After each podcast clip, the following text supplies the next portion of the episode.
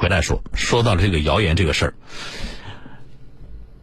我们在听别人的故事的时候呢，似乎我们每个人都很聪明啊，我们都会认为说这种事情要是我碰到啊，一定不会这样。被骗的都是傻子，被骗的一定都没文化。事实是这样吗？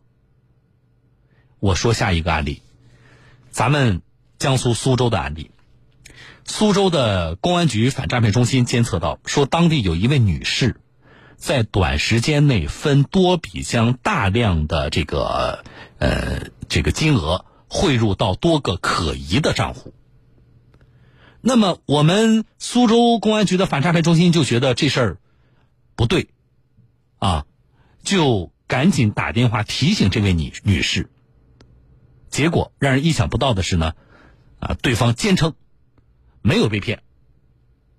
啊，那到底谁错了呀？来，我来连线的是苏州市公安局岳西派出所的张嘉义警官。啊，张警官你好。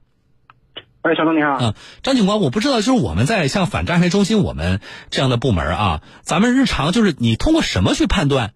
呃，比如说这个人他的这种行为是否可能是被骗了？特别像这位女士，她的哪些行为啊，就是比较典型的，在你们一看就是有问题的？呃，这个我们是接到了苏州市公安局反诈中心的一个提示。嗯。呃，应该是她的这位女士的账户，呃，像。做个可疑账户，多笔汇款，多次进，就是他往外汇钱，对吧？就是从啊往外出啊。是的。嗯，那诈骗反诈骗中心监测到这种问题，一般落实到我们派出所民警身上的时候，他们会要求什么？就是因为比如说是是您辖区的，那您可能要及时提醒他吗？是这样？是的，我们接到了这个反诈中心的提示之后，我们立刻立刻立刻上组织人员上门。嗯。结果。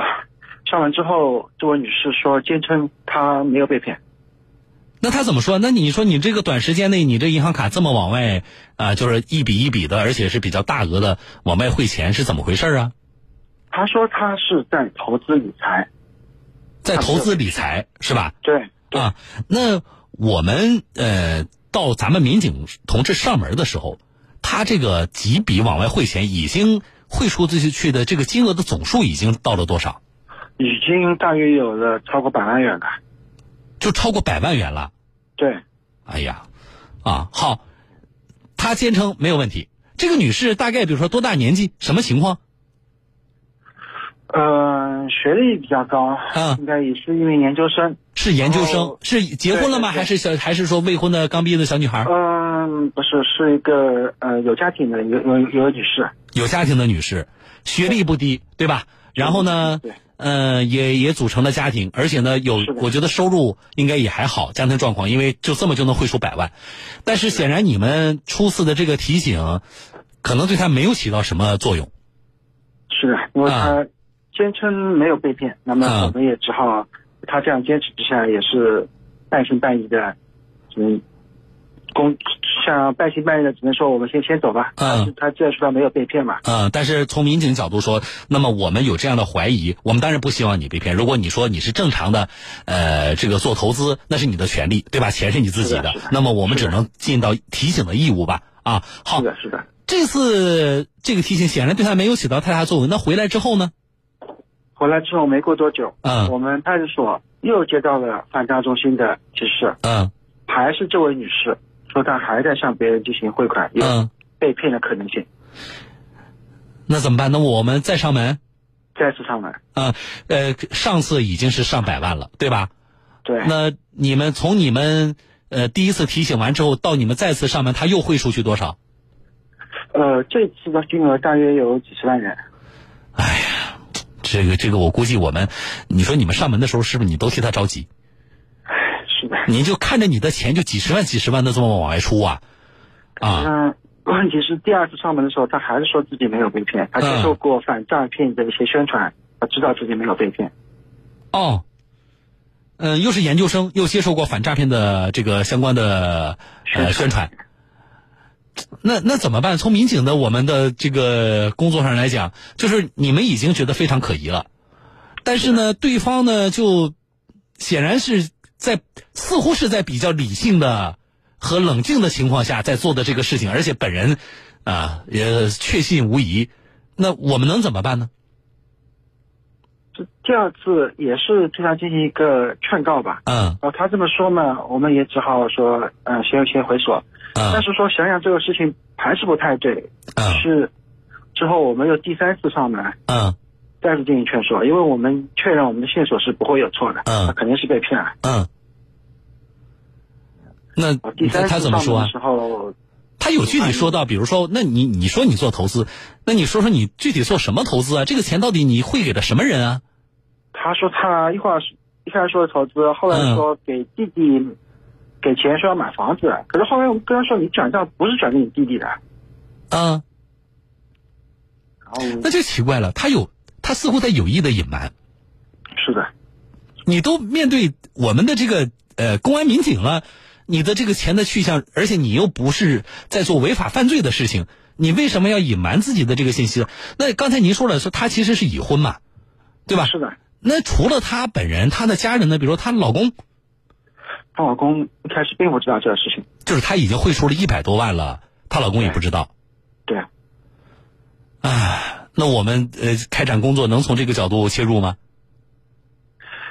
因为我们也不敢确定，所以还是找了她本人。嗯然后最后的话，呃，她老公知道了这个事情的，她老公什么反应啊？哎，毕竟被骗了很多钱，然后比较沮丧说。呢，就是很 确确实有一点比较全沮丧，因为金金额比较金额比较大，嗯数字比较大。嗯，你们也通过他单位了，我听说。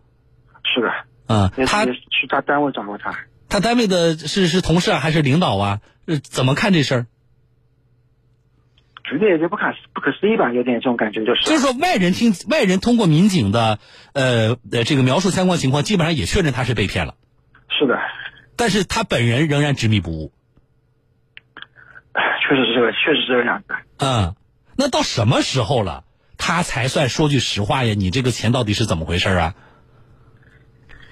嗯，第三次上门之后，他发现他所谓一些投资理财的钱，他没有办法收回来，嗯他这时候才有点感觉到他自己应该是被骗了。啊，不对劲儿了，是吧？是的，是的，啊，但是这个时候你才愿意配合民警的这个这个工作，才愿意说实话，还来得及吗？但是损失已经比较大，损失已经已经超过三百万了。哦，到这个时候，第三次你们上门的时候，他已经就是他本人往外转，转给骗子已经转了超过三百万了。对对对，我的天哪！唉，那那您跟我们说说吧，这个案件目前的这个状况是什么样的？目前的话，然后这位女士的话，一方面她把所有的转账记录，包括一些聊天记录，全部都删除了。另外，第二点，他在向我们反馈情况做笔录的时候，嗯我们感明显感觉到他一些情况、一些细节还是不太愿意讲。嗯所以这侦查工作虽然说在进行，但是有有点难度。哎呀，这个这个叫叫人怎么说？就是你你你生气都生气不起来。你你你说都到这个程度了，都到了这个程度了，你还不配合去呃民警的这个侦查工作？就是就我我我尝试去理解，就是说这个当事人他可能在什么样的一种心理状态下，或者说他为什么呃不愿意配合民警调查？但是我我这很难找出一个合理的原因。我们只能说，他经过第三次的劝说，嗯呃，他本来还想要给骗子那一方进行转账，但是总算这一笔应该是五十多万，然后被拦下来了。我的天哪！啊，这是你们真的叫你们做了大量的工作，又是找他家人，又是找他单位领导的，啊，这才算是拦下这五十万。对，那这个大概的，你们了解这个这个家庭啊，是是那种，比如说三百万这事儿啊，对这个家庭来说，是一笔他们已经富裕到了三百万无所谓的，无所谓有和没有的这种程度了吗？呃，据了解的话呢，他其中一部分是自有资金，剩下的就是像亲朋好友有借的，嗯，那也就是说，是说富裕的，嗯，就非常富裕的这个程度。啊，那也就是其实，嗯，至少存款可能已经所剩无几了。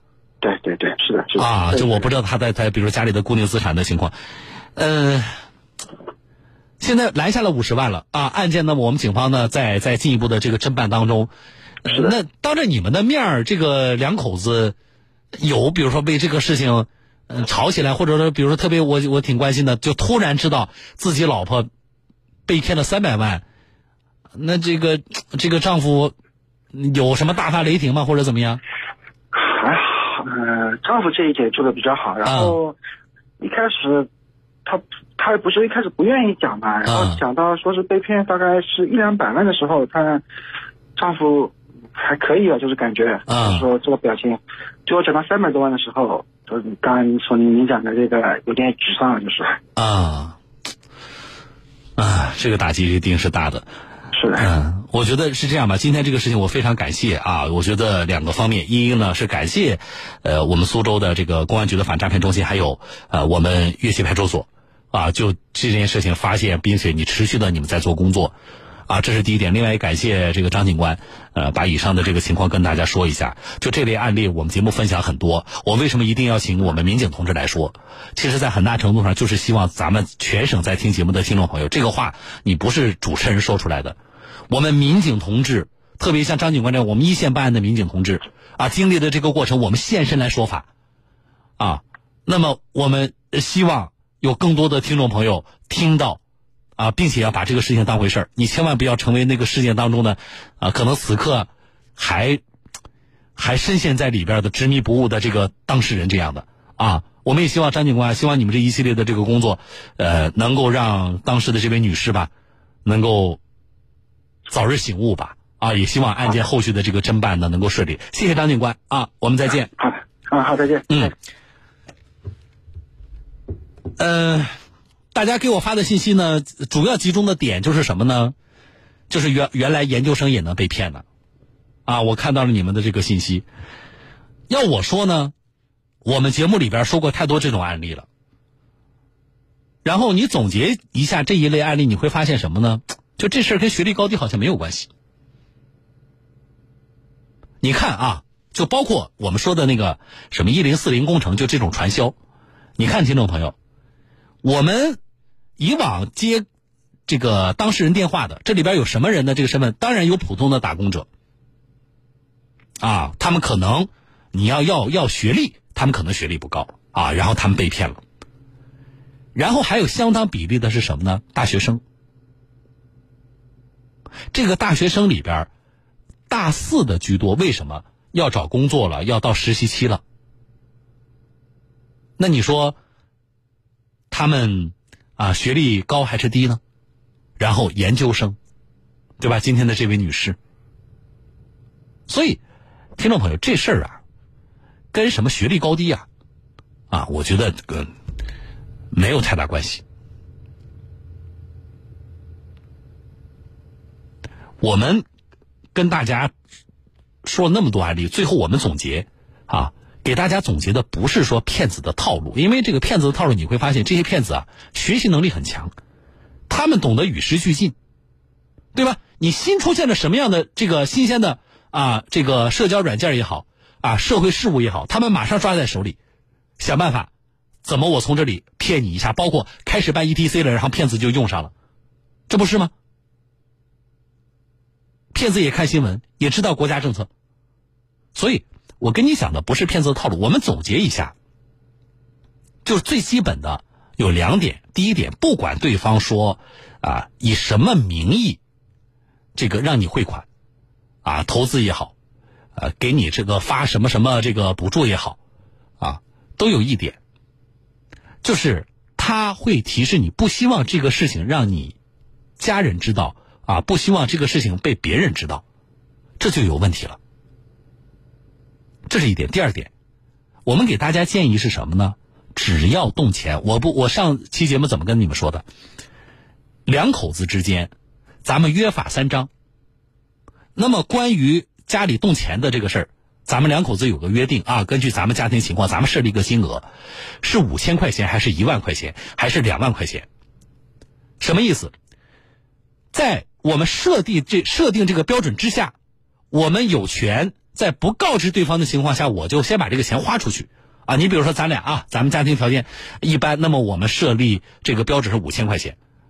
那么两口子呢，不管哪一方，如果这个消费在五千块钱以下，没事儿啊，你可以不告知对方，或者你可以先花出去之后，你再告知对方，都是可以的。但是我们定一条规定，就是咱们两口子不管谁。只要要动这个钱，不管这个钱干嘛啊，只要动这个钱的数额超过了五千块钱，一定要让对方知道，一定要在花这笔钱之前就告知对方，并且啊和对方有所商议，定这么一条标准。因为从过往的案例里边，我们发现一个非常大的特征，就是你被骗了。结果这事除了你和骗子知道之外，你的家人完全都不知情。上次那个听众朋友，老公在外边打工，啊，说是出海的，啊，很辛苦，挺不容易的。那多长时间才能回家一趟？啊，收入也谈不上多高。他自己自己在家，自己家里的三十万被骗了不说，还自己出去找什么姐姐亲人借了二十万回来。那小东，我怎么我怎么交代呀？还有前两天的那个在节目里哭的那位男士啊，我最后给他建议，我说你一定要让你老婆知道，啊，全家积蓄啊是多少钱来着？五十万吧。被骗了，他老婆还不知道呢，不敢说。我说不敢说这事你也得主动的让你老婆知道啊。所以增加这么一个环节，啊，不要小瞧了这些这个细节。同时，更不要有这种心理，被骗的都是傻子，啊，我就不会被骗。听众朋友，持这种心态，如果真的遇上骗子的话，我觉得被骗可能性反而更大。好了，这事就说到这里，我希望这个案件的侦办后续能够顺利啊！来进广告，稍后回来。